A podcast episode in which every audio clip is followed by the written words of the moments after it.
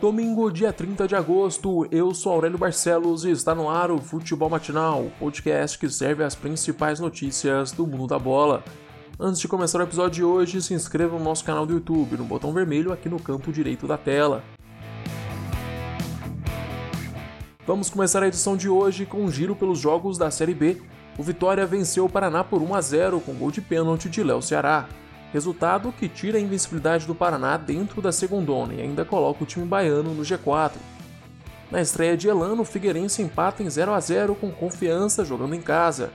Juventude, Botafogo e Ribeirão Preto também empataram sem gols em Caxias do Sul.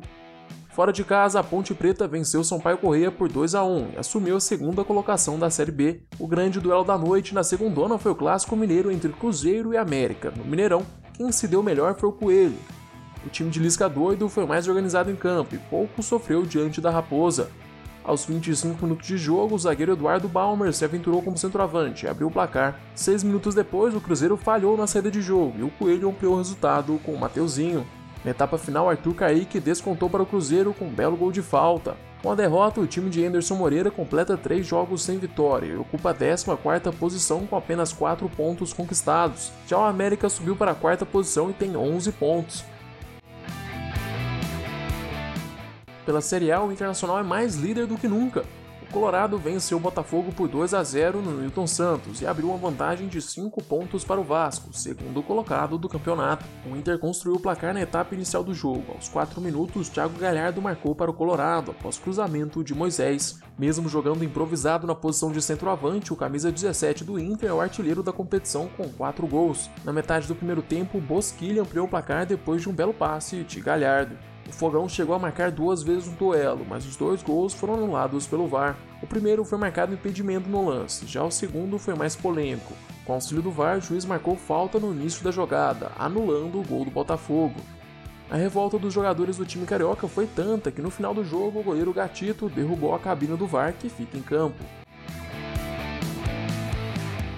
No Maracanã, o Fluminense venceu o Vasco por 2 a 1 e quebrou a invencibilidade do time de Ramon Menezes. Dodge abriu o placar para o Flu aos 3 minutos de jogo, num belo chute de fora da área, sem chances para Fernando Miguel.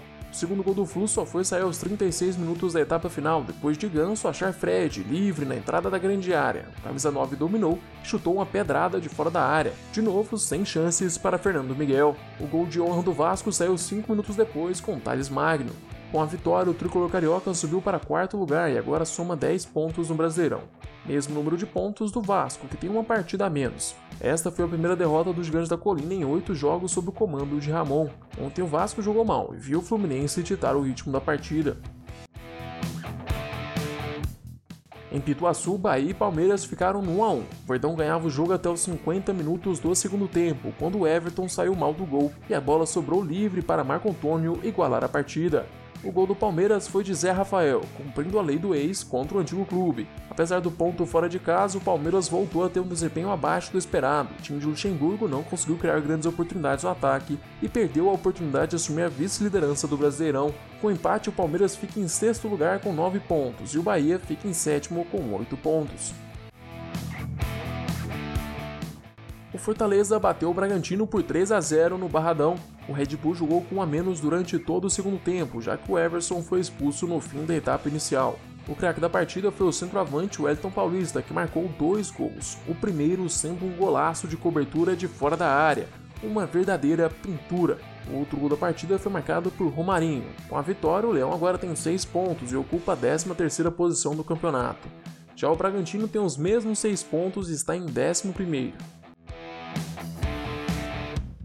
Neste domingo, quatro jogos dão sequência à sexta rodada do Brasileirão. Às 11 horas da manhã, o São Paulo encara o Corinthians no Morumbi. Às 4 horas da tarde, o Santos recebe o Flamengo na Vila Belmiro. No mesmo horário, o Coritiba joga contra o Sport, no Couto Pereira. Mais tarde, às 6 horas, o Ceará visita o Atlético Goianiense. Dois jogos desta rodada vão ser adiados pelas finais do Campeonato Mineiro e pela final do Campeonato Gaúcho. São eles Atlético Mineiro contra Atlético Paranaense e Grêmio contra Goiás. O Galo vai enfrentar a Tombense às 4 horas da tarde pelo segundo jogo da final do Mineiro. Já o Grêmio tem o segundo confronto da final do Campeonato Gaúcho contra o Caxias, também às 4 horas da tarde. Agora vamos para as notícias internacionais. O brasileiro Alan é o novo volante do Everton. Segundo a TV britânica Sky, o Napoli chegou a um acordo de 28 milhões de euros com o clube inglês. O volante brasileiro é um velho conhecido do Tecno Ancelotti. Os dois trabalharam juntos no Napoli em duas temporadas. Alan tem sido um nome constante nas convocações de Tite e esteve presente na Copa América conquistada em 2019. O Arsenal venceu o Liverpool nos pênaltis e foi campeão da Supercopa Inglesa. No tempo regulamentar, Alba Meyang marcou para os Gunners e Minamino empatou para o time de Klopp. Esta foi a segunda vez seguida que o Liverpool foi vice-campeão da competição que reúne o campeão da Premier League e o campeão da Copa da Inglaterra. Os dois tropeços foram decididos nos pênaltis. Chegamos ao fim deste episódio. Eu, Aurélio Barcelos, volto amanhã com mais futebol matinal para vocês. Eu te espero aqui às 6 horas da manhã. Aproveite para se inscrever no nosso canal do YouTube, seguir o podcast no Spotify. Se puder, também compartilhe o podcast com seus amigos e familiares.